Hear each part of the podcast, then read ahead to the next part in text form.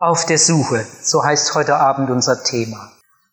Heute möchte ich von einem Mann erzählen, der nicht am Anfang eines neuen Jahres stand, aber am Anfang eines ganz neuen, bewegten Lebensabschnittes.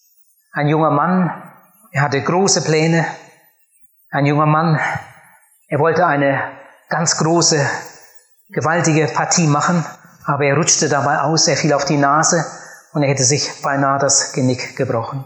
Die Geschichte steht im Neuen Testament, also in der Bibel, im Lukas-Evangelium Kapitel 15. Und ich lese jetzt von Vers 11 an diesen interessanten Abschnitt. Ich denke, dass viele von euch diese Geschichte kennen. Ich bitte gerade die jetzt einmal so hinzuhören, als hörten sie diese Geschichte zum ersten Mal. Vielleicht sage ich heute Abend auch etwas zu dieser Geschichte, was du noch nie so gehört oder so gedacht hast. Ein Mann hatte zwei Söhne und der jüngere von ihnen sagte zum Vater, Gib mir, Vater, den Anteil am Besitz, der mir zufällt. Und er teilte sein Vermögen unter sie. Und nicht lange danach packte der jüngere Sohn alles zusammen und zog in ein fernes Land. Und dort brachte er sein Vermögen durch mit Prassen. Als er nun alles verbraucht hatte, kam eine große Hungersnot über jenes Land und er geriet in Not. Und er ging und hängte sich an einen Bürger jenes Landes. Der schickte ihn auf seinen Acker, um die Schweine zu hüten. Und ihn verlangte, seinen Bauch mit den Schoten zu füllen, die die Schweine fraßen, doch niemand gab sie ihm. Da kam er zur Einsicht und dachte, wie viele Tagelöhne hat mein Vater, die Brot in Hülle und Fülle haben, und ich verderbe hier im Hunger. Ich will mich aufmachen und zu meinem Vater gehen, und ich will ihm sagen, Vater, ich habe gesündigt gegen den Himmel und vor dir. Ich bin hinfort nicht mehr wert, dass ich dein Sohn heiße. Mache mich zu einem deiner Tagelöhner. Und er machte sich auf und kam zu seinem Vater. Als er aber noch weit weg war, sah ihn sein Vater schon er hatte Erbarmen mit ihm, lief ihm entgegen, fiel ihm um den Hals und küsste ihn. Der Sohn aber sagte zu ihm, Vater, ich habe gesündigt gegen den Himmel und vor dir, ich bin hinfort nicht mehr wert, dass ich dein Sohn heiße. Aber der Vater sagte zu seinen Knechten, bringt schnell das beste Gewand und zieht es ihm an und steckt ihm einen Ring an den Finger und zieht ihm Schuhe an und bringt das Kalb her, das wir gemästet haben und schlachtet's Lasst uns essen und fröhlich sein. Denn dieser, mein Sohn, war tot und ist wieder lebendig geworden. Er war verloren und ist wiedergefunden worden. Und sie fingen an, fröhlich. zu seiner Redensart, die heißt, Ende gut, alles gut. Daran musste ich denken, als ich mich mit dieser Geschichte beschäftigte. Dieser junge Mann machte eine ganz gefährliche Rutschpartie. Und er kam dabei so an den Abgrund, er ist nur mit knapper Not der Hölle entronnen. Aber andererseits habe ich bei mir gedacht, wer eine solche Heimkehr erlebt, erleben darf, wie dieser junge Mann, der ist wirklich zu beglückwünschen. Was war passiert? Was war geschehen? Da waren zwei Söhne in dieser Familie. Wie alt sie waren, steht da nicht. Auf alle Fälle, sie waren beide erwachsen. Sie waren beide volljährig und der eine hat den, einen großen Wunsch nach Selbstständigkeit. Das ist eigentlich nicht falsch. Dieser junge Mann wollte nicht mehr länger am Schürzelzipfel hängen. Er wollte selbstständig sein. Er wollte Land und Leute kennenlernen. Und der Vater war sofort einverstanden. Ich denke, dass viele Eltern einen ganz, ganz großen Fehler machen, als sie ihre Kinder nicht loslassen können. Sie verhätscheln ihre Kinder.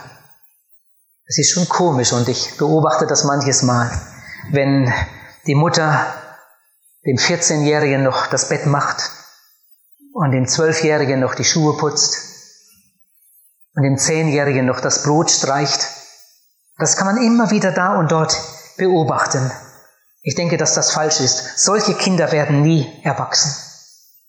Es gibt einen anderen großen Fehler, auf Seiten der Kinder. Die Kinder sind inzwischen schon erwachsen geworden, aber sie können sich nicht von ihren Eltern lösen. Sie wollen ihre Eltern nicht verletzen. Da hatte ich einmal ein seelsorgliches Gespräch mit einem Fräulein. Diese junge Frau war fast 30 Jahre alt und lebte immer noch im Elternhaus. Und sie hat mir mit Tränen gesagt, ich möchte so gern raus, ich möchte so gern weg. Aber ich habe nicht den Mut. Meine Eltern würden das nicht verstehen. Ich kann das meinen Eltern nicht antun. Diese junge Frau war fast 30 Jahre alt. Sie aß, was Mama kochte. Und Mama machte die Wäsche, bügelte die Blusen. Sie hatte ja ihren Beruf. Sie war zu Hause, weil sie den Eltern das nicht antun mochte. Sie konnte die Eltern nicht verlassen. Ich glaube, dass es ganz, ganz wichtig ist, dass unsere Kinder einmal auseinanderkommen. Und ich glaube auch, dass es ganz wichtig ist, dass die Kinder einmal aus dem Haus gehen. Oft leben alt und jung zusammen in einem Haus und die Jahre vergehen, bis eines Tages ein Elternteil stirbt oder sogar beide und dann kommt der große Streit. Hier steht vom Vater, und er teilte ihnen das Gut. Das war ein vorbildlicher Vater. Ich kann mir schon vorstellen, dass dieser Vater seinem Sohn noch viele gute, sehr gute Ratschläge mit auf den Weg gegeben hat. Vielleicht hat er ihm eine Landkarte mitgegeben und die Adressen von den Verwandten und vielleicht ein paar Adressen von guten Gemeinden in der Fremde. Vielleicht hat er seinem Sohn gesagt, du, ich werde jeden Tag an dich denken. Ich werde viel für dich beten. Ich hab dich lieb. Und hat ihm gute Worte mitgegeben auf den Weg. Und dann steht da in Vers 13, und nicht lange danach, nicht lange danach ging er. Also er ging nicht sofort, nicht Hals über Kopf, sondern er hat in aller Ruhe äh, seine Sachen geordnet und sein Gepäck zusammengelegt und das nochmal und nochmal überlegt, habe ich jetzt alles, alles klar, zu Hause alles abgeschlossen. Nicht lange danach steht da, in Vers 13, ging er. Und vielleicht ging er pfeifend aus dem Haus, vielleicht ging er singend aus dem Dorf. Er wollte einfach glücklich sein. Er wollte das Leben genießen. Vielleicht hatte er ganz gute Pläne. Wahrscheinlich hatte er überhaupt nichts Böses im Sinn. Bis hierher ist diese Geschichte ganz in Ordnung. Später macht ja der ältere Bruder ihm große Vorwürfe und sagt, äh, der hat sein Gut mit Huren vergeudet und so weiter. Ob das so war, das, das weiß man nicht. Das steht nicht in der Bibel. Das, vielleicht war das auch eine Erfindung seines älteren Bruders. Dieser junge Mann ging in die Fremde. Vielleicht hat er einige Verwandte besucht zuerst er zog weiter. Vielleicht hatte er gute Pläne, gute Vorsätze. Aber das reicht ja nicht aus. Man sagt sogar, der Weg zur Hölle ist mit guten Vorsätzen gepflastert. In Vers 13 steht, und da muss man einmal gut hinhören, da steht, und er zog in ein fernes Land. Ich denke, das ist ein vielsagender Satz. Er zog in ein fernes Land. Ich frage mich, ob dieser junge Mann seine Bibel überhaupt ausgepackt hat. Oder ob die ganz unten im Koffer unter der Wäsche geblieben ist. Ob er je in seiner Bibel gelesen hat ob er gebetet hat, ob er vor dem Essen noch die Hände gefaltet und gebetet hat, so wie er es von zu Hause gewohnt war. Man weiß es nicht. Ob er in dem fernen Land, in das er zog, wohl einen Gottesdienst besucht hat. Es gibt viele junge Leute, die gehen nur von zu Hause weg, weil sie einmal untertauchen wollen. Es gibt junge Leute, die gehen nur von zu Hause weg, weil sie endlich einmal etwas tun wollen, was zu Hause verboten ist. Ich denke, sein größter Fehler war, er überschätzte sich selbst. Er kannte sein wankelmütiges Herz nicht. Und dann kam er in schlechte Gesellschaft und er wäre fast daran zugrunde gegangen. Er hatte viel Geld, hatte er sein ganzes Erbe mitgenommen. Wahrscheinlich hatte er alles zu Geld gemacht. Und wenn man viel Geld hat, dann hat man auch schnell Freunde. Es steht in Vers 13, er brachte sein Vermögen durch mit Prassen. Also er führte ein ganz aufwendiges, ein verschwenderisches Leben. Bei uns in meinem Heimatort, da wo ich aufgewachsen bin, gab es früher ein riesiges Gut. Der Gutsbesitzer ist im Krieg gefallen. Seine Frau war Schweizerin.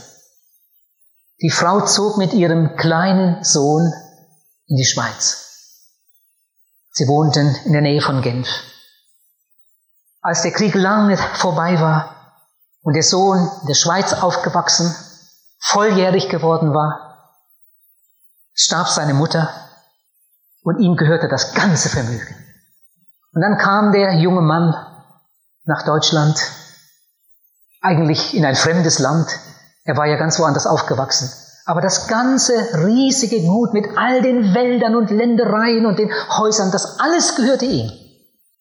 Ich denke, ein Drittel des ganzen Dorfes gehörte dem, zu dem Gut. Eine ganze Reihe Häuser in, in Oppershausen gehörten dem Gutsbesitzer. Und dann fing er an, Bauplätze zu verkaufen. Und dann fing er an, Wälder und Ländereien zu verkaufen.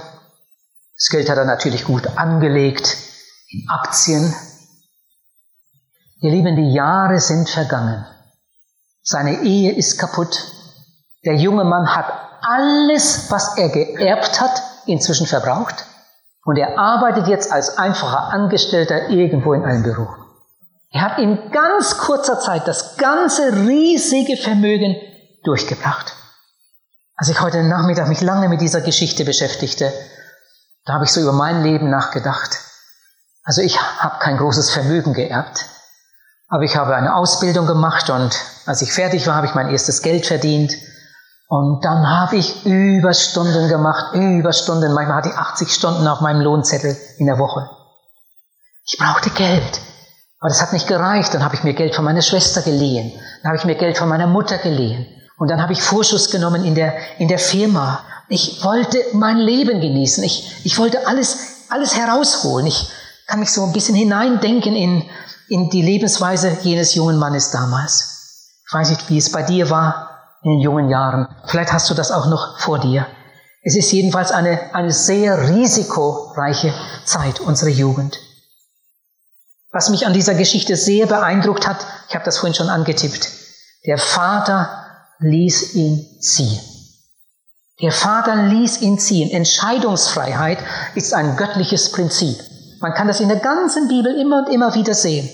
Im Alten Testament, in 5. Mose, stehen ganz wunderbare Verheißungen, die Gott damals gegeben hat. Und dann in 5. Mose 11, Vers 26 sagt Gott, siehe, ich lege euch heute vor den Segen und den Fluch. Ihr müsst entscheiden. Was wollt ihr? Entscheiden muss der Mensch. Liebe kann nicht zwingen. Liebe kann nicht zwingen, sonst ist es keine Liebe mehr. In Josua 24, Vers 15 sagt Josua, Wählt euch heute, wem ihr dienen wollt. Ich aber und mein Haus wollen dem Herrn dienen. Ihr müsst selbst wählen. Gott sagt im Psalm 1, Vers 1, Wohl dem, der nicht wandelt im Rat der Gottlosen, noch tritt auf den Weg der Sünder, noch sitzt, wo die Spötter sitzen. Das ist ein guter Rat, aber Gott zwingt nicht. David sagt im Psalm 26, Vers 5, ich hasse die Versammlungen der Boshaften. Ich sitze nicht bei den Gottlosen. Aber das war seine freie Entscheidung. In Sprüche 14 heißt es, Gerechtigkeit erhöht ein Volk, aber die Sünde ist der Leute Verderben. Vers 12, manchem scheint sein Weg recht, aber zuletzt bringt er ihn zum Tode.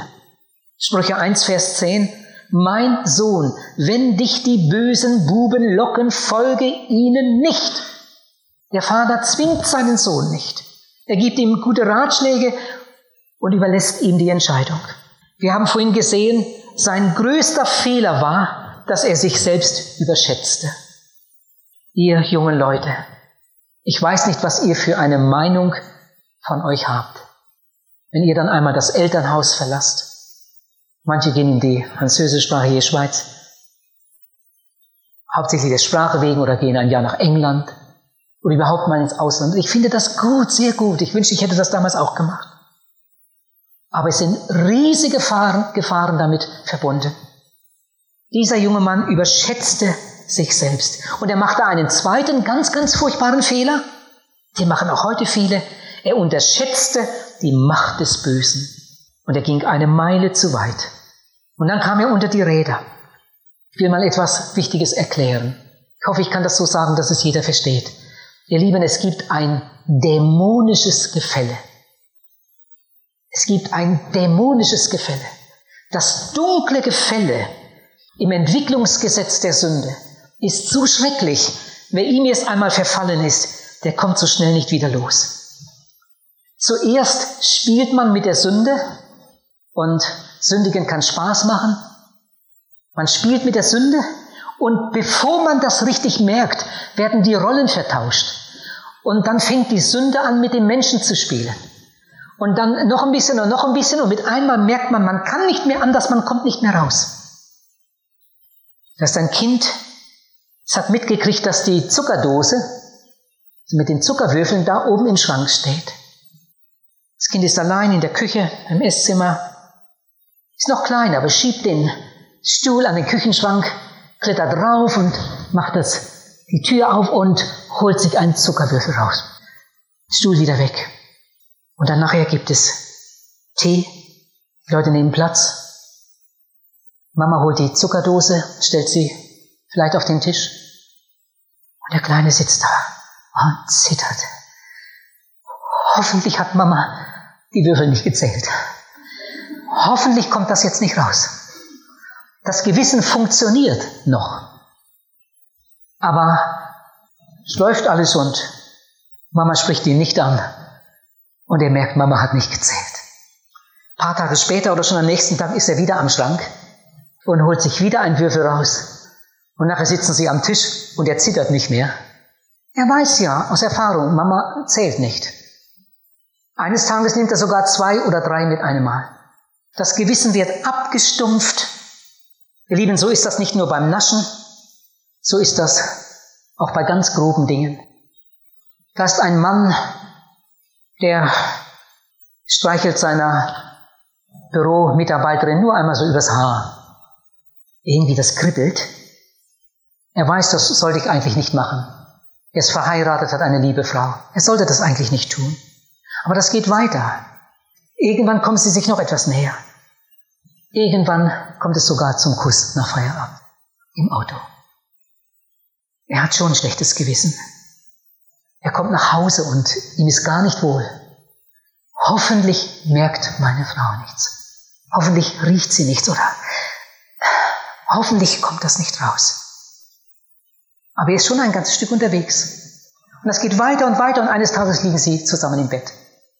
Er hofft weiter, dass das nicht rauskommt. Aber es geht noch weiter. Und irgendwann kommt er an eine Stelle, wo er sagt, ja, und wenn es rauskommt?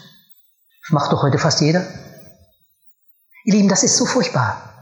Das Entwicklungsgesetz der Sünde, das Gefälle in diesem Entwicklungsgesetz ist so schrecklich. Man spielt, man spielt und eines Tages werden die Rollen vertauscht und man wird zum Spielball. Man kann das mit einer ganz einfachen Sache erklären. Ich kann mich noch gut daran erinnern, äh, jeden Tag, an, als ich den Lungenzug geübt habe. Ich habe gedacht, zu einem richtigen Mann gehört die Zigarette. Aber ich konnte nicht damit umgehen. Ich musste sofort husten und ich habe die anderen beneidet, die rauchen können, ohne zu husten. Und dann hat mir das mal jemand richtig erklärt, wie man das macht. Ich erkläre das jetzt nicht hier. Aber innerhalb von ein paar Minuten konnte ich einen richtigen Zug nehmen, ohne zu husten. Und dann habe ich das weitergeübt und weitergeübt und bald hatte ich mich daran gewöhnt. Und dann ging das noch ein bisschen weiter. Und dann merkte ich mit einmal, es geht gar nicht mehr so gut ohne. Ich habe zum Glück nicht sehr lange geraucht. Ich kam dann zum Glauben und ich kam dann wieder davon los. Aber wie viele, viele Menschen haben mir ihre Not erzählt und mir gesagt, hätte ich nur nie angefangen, hätte ich nur nie damit angefangen. Ich habe eine Zeit lang damit gespielt und jetzt kann ich nicht mehr anders. Manche haben mir gesagt, ich habe schon ein paar Mal versucht, damit aufzuhören und, und habe es nicht geschafft, bin wieder rückfällig geworden. Noch viel, viel schlimmer ist das natürlich beim Alkohol. Wer da ist, einmal richtig drin ist, da muss ja fast ein Wunder geschehen, wenn er da rauskommt. Aber zuerst hat man gespielt. Zuerst hat es überhaupt nicht geschmeckt, das erste Glas. Man hat es mit Widerwillen vielleicht runtergebracht. Dann hat man es wieder getan und wieder getan und, und eine Zeit lang weitergespielt. Und eines Tages wurde man zum Spielball des Alkohols. Wie viele Ehen und wie viele Familien und wie viel Gesundheit ist draufgegangen. Nur dadurch. Ich habe hier eine, eine interessante Schrift, die ist schon etwas älter. Man merkt das auch an dem Inhalt. Aber ich habe mir das damals aufbewahrt, weil ich dachte, das ist so eine eine gewaltige Botschaft, das, das will ich nicht wegwerfen. Hört einmal. Ich weiß nicht, ob er Ihnen unter die Augen gekommen ist, jener erschütternde Bericht eines französischen Journalisten vom Pariser Figaro. Er kehrte kürzlich von Nepal und Indien nach Paris zurück. Er berichtete von den europäischen Burschen und Mädchen zwischen 16 und 19 Jahren, denen er auf dieser Reise begegnet ist. Genf ist in der Regel der Treffpunkt. Von dort aus führt die Reise meist per Flugzeug nach Istanbul. Damit sind die Geldmittel meist erschöpft. Doch dann beginnt der harte Weg, oft dank Prostitutionsleistungen per Autostopp nach Indien und Nepal, wo das Rauschgift frei gehandelt wird und wo sich niemand mehr um die verlorenen Abkömmlinge kümmert. Das Schlaraffenland wird buchstäblich zur Hölle. Er erzählt, in einer Erdhöhle habe er ein 16-jähriges Mädchen, Tochter einer bekannten Pariser Persönlichkeit angetroffen, das in totalem körperlichen Ruin in seinen eigenen Exkrementen lag und sich seine Rauschgiftinjektionen durch das Tuch der Hose hindurch verabreichte. Parallel mit dem körperlichen Ruin geht der geistige. Er schreibt, einmal habe er, habe ich in einer Einmal habe ich 48 Stunden in einer Höhle zugebracht. In diesen zwei Tagen haben sich die Anwesenden keine 15 Antworten gegeben. Ab und zu erhoben sie sich, die einen oder die anderen, um für eine halbe Stunde oder eine Stunde zu verschwinden. Wozu? Die Jungen, um zu betteln oder Blut zu verkaufen, die Mädchen, um sich zu prostituieren. Wer durch die nepalesische Landschaft geht, trifft immer wieder blondhaarige europäische Mädchen an, die ihm die Hand entgegenstrecken und um Geld betteln. Er schildert den Tod eines jungen Burschen, Ausblutung durch Blutverkauf, Syphilis, Tuberkulose. Die anderen verbrannten seine Leiche auf einem Scheiterhaufen. Wir stehen vor der erschreckenden Tatsache, dass heute ein Teil unserer Jugend an ihrer Zuchtlosigkeit zugrunde geht. Die Frage der tieferen Ursachen und auch die Frage nach Schuld und Verantwortung bleibe für diesmal dahingestellt. Sicher ist, dass heute mit den Stichworten Sex, Alkohol und Rauschgift unter dem Symbol der nackten Frau, der Whiskyflasche und der Zigarette eine Zucht und Maßlosigkeit sich breit macht, die viele Menschen ins Elend, in die Neurose und in den Selbstmord treibt und uns westliche Völker reif macht für den Untergang. Im Missbrauch unserer vielgepriesenen Freiheit und im Zeichen einer grenzenlosen und verantwortungslosen Geschäftstüchtigkeit geht diese Freiheit früher oder später vor die Hunde. Ich habe noch keinen glücklichen Alkoholiker getroffen. Alkoholiker können nur singen, wenn sie genug von dem Stoff haben. Und sie können nur lachen, wenn ein dreckiger Witz erzählt wird. Eigentlich ist jede Sünde grausam. Wer mit dem Rauschgift spielt, eine gewisse Art, macht Selbstmord auf. Die Bibel sagt Geiz. Geiz ist ja in den Augen Gottes eine ganz, ganz furchtbare Sünde. Geiz ist die Wurzel aller Übel. Die Bibel sagt, die Lügner sind draußen. Das muss man auch einmal richtig bedenken. Ihr lieben, Sünde hat nicht nur zeitliche Auswirkungen, sondern Sünde hat ewige Folgen. Die Bibel sagt, sie werden das Reich Gottes nicht sehen. Ich glaube, der Teufel lacht jedes Mal, wenn er wieder einen Menschen zu einer Sünde verführt, verführen kann. Jede Sünde ist ein Fest für den Teufel. Aber die Bibel sagt, Gott will nicht, dass der Sünder in seiner Sünde sterbe, sondern dass er sich bekehre und lebe. Gestern Abend hörten wir, Gott will, dass alle Menschen gerettet werden und zur Erkenntnis der Wahrheit kommen. Jesus sagt, er ist gekommen zu suchen und zu retten, was verloren ist. In einem Lied heißt es, Gott hat viel tausend Weisen zu retten aus dem Tod. Und manchmal hat Gott ganz eigenartige Wege. Wir wollen uns jetzt wieder zu unserem Text wenden. Gott hat ja unheimlich viel Zeit. Ihm gehört die Ewigkeit. Gott sieht diesen jungen Mann. Gott sieht das ganze Treiben. Die Tage vergehen. Vielleicht waren es Monate, vielleicht waren es Jahre. Das wissen wir ja nicht. Eines Tages hat dieser junge Mann alles verbraucht. Aber er findet eine Arbeitsstelle. Doch der Lohn reicht nicht einmal aus, um sich satt essen zu können. Ein Sprichwort sagt, ein Unglück kommt selten allein. So war das auch bei ihm. Es kam eine Hungersnot in jenes Land. Eine große Hungersnot. Eine Wirtschaftskrise. Und schließlich landet er bei den Schweinen. Er ist total am Ende.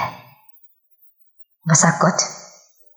Pastor Modersohn hat diesen schönen Satz gesagt, den habe ich mir vor Jahren einmal aufgeschrieben, um ihn ja nicht zu vergessen. Pastor Modersohn sagt, an der tiefsten Stelle unseres Lebens steht Gott und wartet auf uns. Sören Kierkegaard, dieser große dänische Philosoph und Theologe, der erst in den mittleren Jahren zum Glauben kam, aber dann ein ganz, ganz brennender Christ wurde. Kierkegaard behauptet, dass es in der Welt eigentlich nur wenige Menschen gibt, die im Zuge von Erfolg und Wohlergehen und Glücklichsein und so weiter zum Glauben kommen. Die allermeisten Menschen gehen durch irgendeine Krise oder Enttäuschung oder Not oder Anfechtung oder sie beobachten etwas in der Nachbarschaft, das sie erschrecken lässt. Gott gebraucht sehr, sehr oft solche Mittel, um Menschen zum Nachdenken zu bringen und dann für sich zu gewinnen. Jetzt geschieht das Wunder. Jetzt in dieser tiefen Not, er ist bei den Schweinen gelandet, ganz am Ende, vielleicht bestand er nur noch aus Haut und Knochen. Da geschieht das Wunder. In Vers 17 steht, da kam er zur Einsicht. Goethe sagt, Einsicht ist der erste Schritt zur Änderung. Und, und das stimmt ja. Spurgeon hat mal gesagt, wenn ein Mensch erst einmal seinen verlorenen Zustand erkannt hat, dann ist er schon halb gerettet. Kann man das so sagen? Wenn ein Mensch erst einmal seinen verlorenen Zustand erkannt hat, ist er schon halb gerettet. Da kam er zur Einsicht. Eine andere Übersetzung sagt, da schlug er in sich. Nicht, da schlug er um sich, sondern da schlug er in sich. Er kritisierte nicht seinen Chef. Vielleicht war sein Chef ein Geizhals. Er schimpfte nicht auf die wirtschaftliche Lage, die war wirklich miserabel. Er schimpfte nicht auf die Umstände und Verhältnisse, die waren wirklich schlecht. Er schimpfte nicht auf die anderen, die ihn ausgenutzt hatten, sondern da schlug er in sich. In Vers 18 steht, er sagt, ich habe gesündigt. Das ist der zweite Schritt. Er kommt zur Einsicht, hier ist was schiefgelaufen. Er kommt zum zweiten Schritt, ich selbst habe Schuld. Ich habe gesündigt. Vielleicht hat er viele schlaflose Nächte gehabt, ist möglich. Aber schlaflose Nächte sind manchmal ein Geschenk von Gott bin sicher, dass Gott schlaflose Nächte sehr, sehr oft gebraucht, um einen Menschen, den er liebt, zum Nachdenken zu bringen, weil er ihn retten möchte. Ich hatte mal eine Evangelisation irgendwo im Zürcher Oberland. Unser Zelt stand neben einem Altersheim oder Altensiedlung oder, oder wie das da hieß. Es waren viele alte Leute in dem Heim. Und dann hatte der Milchmann eine Frau eingeladen, die schon jahrelang in dem Altersheim war. Und diese Frau kam ins Zelt zum ersten Mal im Leben in eine solche Veranstaltung. Und ich hatte an dem Abend ein sehr ernstes Thema. Und dann ist die Frau nach der, dem Vortrag wieder nach Hause gegangen.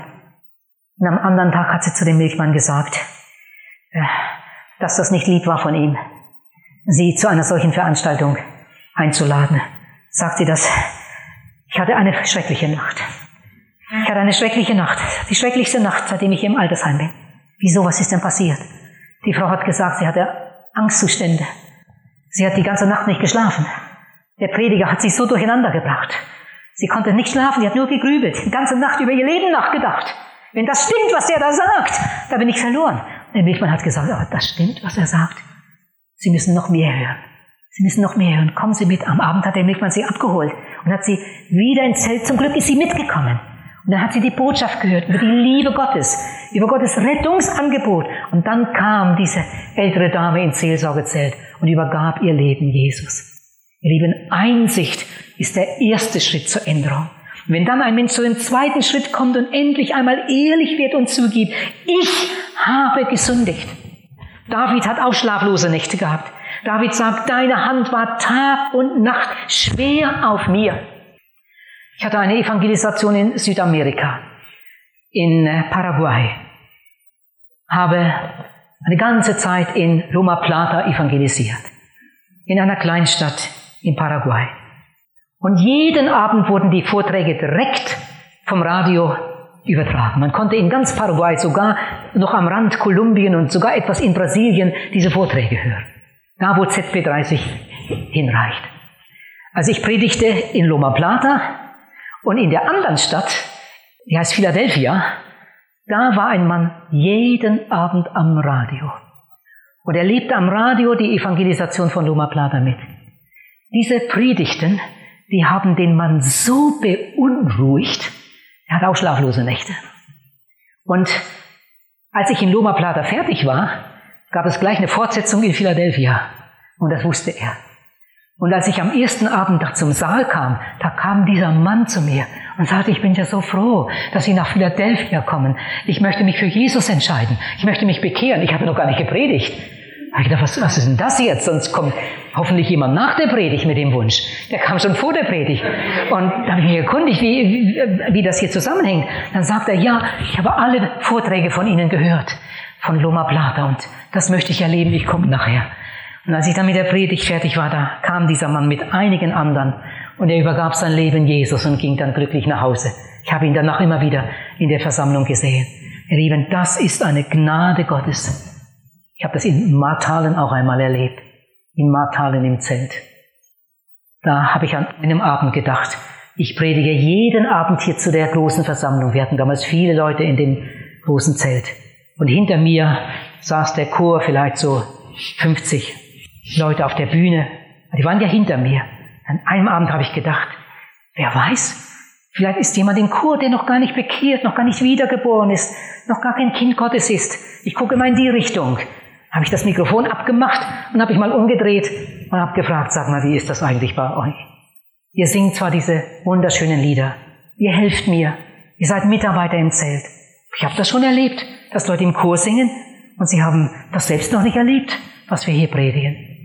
Und Mut gemacht, sollte das bei irgendeinem der Fall sein, komm doch, komm doch in die Seelsorge.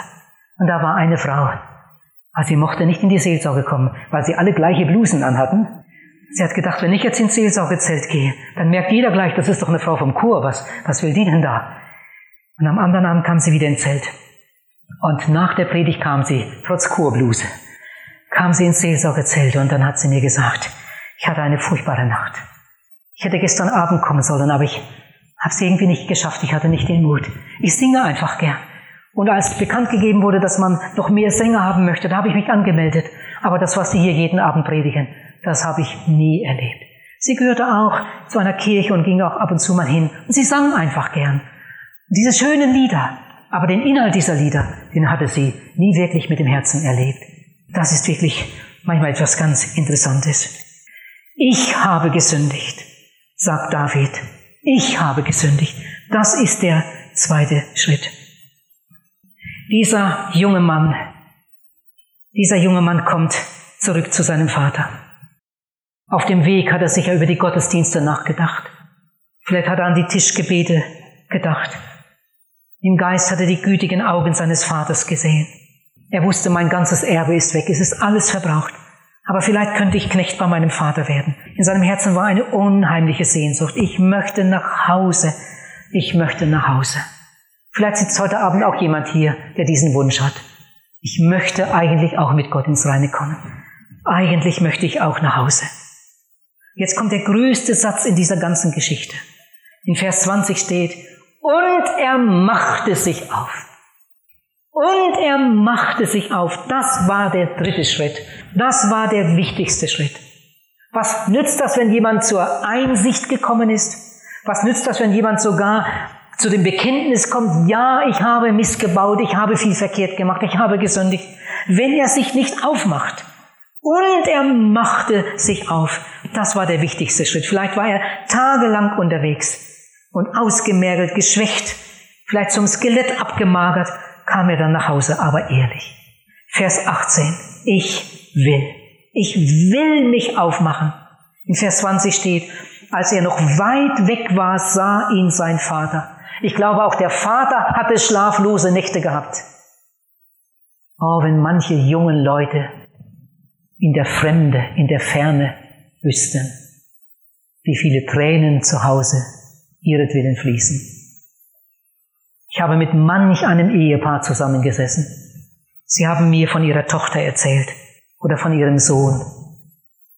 Und dann kamen wir an den Punkt, wo ich gesagt habe, jetzt wollen wir noch dafür beten. Gott ist Liebe und Gott ist ein Gott der Wunder. Wir wollen jetzt beten, dass Gott irgendetwas macht, dass er zurückkommt, dass sie zurückkommt. Und dann haben wir angefangen zu beten. Ich war manches Mal dabei, dass eine Mutter anfing zu beten und dann nicht mehr weiter beten konnte, nur noch schluchzte und die Tränen liefen herunter. Herr, rette mein Kind, rette mein Kind. Ich glaube, dieser Vater, der hat zu Hause auch geweint. Ich glaube, er hatte auch schlaflose Nächte. Und er ging ihm entgegen. Und dann trafen sie sich und, und er küsst diesen Dreckigen. Vielleicht hat er gesagt, Junge, ich mag dich immer noch. Junge, ich habe dich lieb. Der Sohn sagt, Vater, ich habe gesündigt. Das war nicht oberflächlich. Vater, ich habe gesündigt. Er wollte eigentlich noch weiterreden und der Vater hat ihn unterbrochen. Gerade so, als wenn er sagen wollte, Junge, ich weiß, ich weiß, ich weiß alles, du brauchst nicht weiterreden. Ich sehe deine Tränen, ich sehe dein Herz. Ihr Lieben, wenn ein Mensch zu Jesus kommt, dann muss er nicht viele Worte machen. Wenn ein Mensch sich bekehrt, dann muss er nicht vorher ein schönes Gebet auswendig lernen und damit Gott imponieren. Manchmal wirken Tränen mehr als schöne Sätze. Dieser junge Mann hatte nur angefangen, sich vor seinem Vater zu demütigen. Und der Vater sagt, ich weiß, ich weiß, ich weiß. Ich sehe dein Herz. Alles in Ordnung. Und er rief die Knechte, kommt, kommt. Macht das Badewasser und holt die Kleider her und die Schuhe und den Siegelring und schlachtet das gemästete Kalb. Ladet die Leute ein. Wir wollen ein Fest feiern. Denn dieser war tot und ist wieder lebendig geworden. Er war verloren und er ist wieder gerettet worden. Der Vater in dieser Geschichte ist ja ein Bild für Gott. Und die Geschichte dieses verlorenen Sohnes ist eigentlich unsere Geschichte. Manchmal gibt es Leute, die meinen, Gott könnte doch einfach alle, alle fünf Grade sein lassen und Gott könnte einfach beide Augen zudrücken und Gott könnte einfach so machen, als, als wäre nichts geschehen. Ihr Lieben, das kann Gott nicht. Dann würde Gott sich selbst verleugnen. Gott ist ein heiliger Gott und Gott kann mit Sünde keine Gemeinschaft haben. Ein Mensch, der mit unvergebener Sünde in die Ewigkeit geht, der wird im Gericht durchfallen und in die ewige Verdammnis gehen. Das geht nicht anders, weil Gott ein heiliger Gott ist. Aber Gott ist nicht nur ein heiliger Gott, sondern Gott ist ein Gott der Liebe. Und darum hat Gott in seiner großen Liebe etwas ganz, ganz Großartiges getan. Er hat seinen Sohn, der von Ewigkeit bei ihm war, Mensch werden lassen. Er hat seinen Sohn Jesus in diese Welt gesandt, hat ihn Mensch werden lassen und hier auf der Erde wirken lassen. Die Bibel lehrt uns, dass Jesus, der Sohn Gottes, nie eine Sünde getan hat. Aber Jesus hat, nachdem er uns Menschen viel, viel über Gottes Liebe und über Gottes Pläne gesagt hatte, hat Jesus stellvertretend die Sünde der ganzen Welt auf sich genommen und ist mit der Sünde der Welt beladen ans Kreuz gegangen. Lieber Mann, liebe Frau, ihr jungen Leute, Jesus Christus hat unsere Sündenschuld auf sich genommen. Er hat deine Sünde auf sich genommen. Und er ist mit deiner Sünde, mit meiner Sünde ans Kreuz gegangen. Er hat sein Blut als Lösegeld gegeben für unsere Schuld. Er hat für uns bezahlt. Eigentlich könnte jeder Mensch auf der Erde gerettet werden. Theoretisch könnte jeder gerettet werden, weil Jesus für alle sein Blut und Leben gegeben hat. Aber Erlösung ist ein Geschenk und es muss angenommen werden. Die Entscheidung triffst du. Gestern Abend sang der Chor, Gott hat Ja gesagt. Gott hat Ja gesagt zu dir. Gib du ihm doch auch dein Ja. Gott hat seine Hand ausgestreckt. Leg deine Hand in seine. Jesus hat für dich bezahlt, aber du musst kommen und musst das für dich persönlich in Anspruch nehmen. Du musst das annehmen. Ich hatte in Österreich eine Evangelisationsreihe. Neun Wochen. Jeden Abend habe ich gepredigt, neun Wochen lang.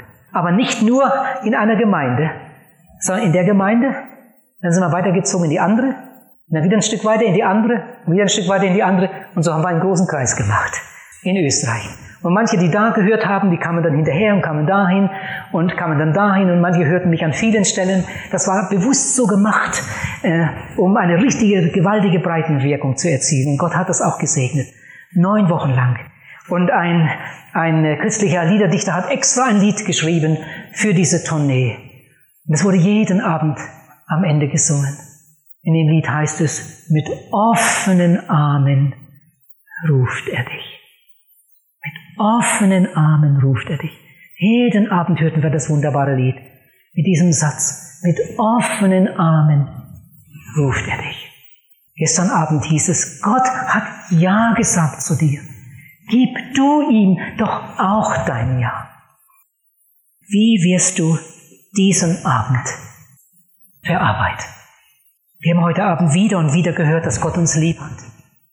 Wenn der größte Sünder des ganzen Landes heute Abend hier wäre, Gott hat ihn lieb. Wenn du mehr Sünden getan hättest als irgendein anderer im Land, dafür starb Jesus. Er streckt dir seine Hände entgegen und wartet auf dich. Was wirst du tun? Was wirst du mit diesem Abend machen? Was wirst du mit diesem Angebot machen? Mit offenen Armen ruft er dich. Komm doch heute Abend zu Jesus. Du kannst als ganz, ganz neuer Mensch diesen Saal verlassen. Dieser Abend kann der größte Abend deines Lebens für dich werden. Komm zu Jesus, hab Mut. Mit offenen Armen ruft er dich. Ich habe schon manche eine Versammlung gehabt, wo jemand mir gesagt hat, hinterher, ich verstehe gar nicht, wie man nach so einer Predigt einfach nach Hause gehen kann, ohne sich für Jesus zu entscheiden. Dann frage ich, wie war denn das bei dir? Dann höre ich die Geschichte. Sie hatten genau dieselben Kämpfe. Sie hatten genau dieselben Kämpfe. Wie viele, viele Menschen, die heute Abend hier sitzen und erzählen können von einer persönlichen Bekehrung und Wiedergeburt. Sie hatten dieselben Kämpfe. So ohne weiteres lässt der Teufel uns nicht los. Man sitzt da und weiß genau, was ich gehört habe, ist richtig. Das ist wahr. Eigentlich sollte ich da hingehen. Und dann kommen diese inneren Kämpfe. Dann kommen alle möglichen Stimmen und dann fängt man an, sich selber wieder zu entschuldigen und das aufzuschieben. Oh, lieber Zuhörer, schieb doch nicht länger auf. Vielleicht hat Jesus dich sogar schon einige Male gerufen. Du kannst dich noch genau erinnern, damals da oder dort. Da hat er schon angeklopft und du hast aufgeschoben. Schieb doch nicht länger auf. Komm doch heute Abend. Dieser Abend ist dein Abend, deine Gelegenheit. Der Herr möge dir Mut geben. Amen.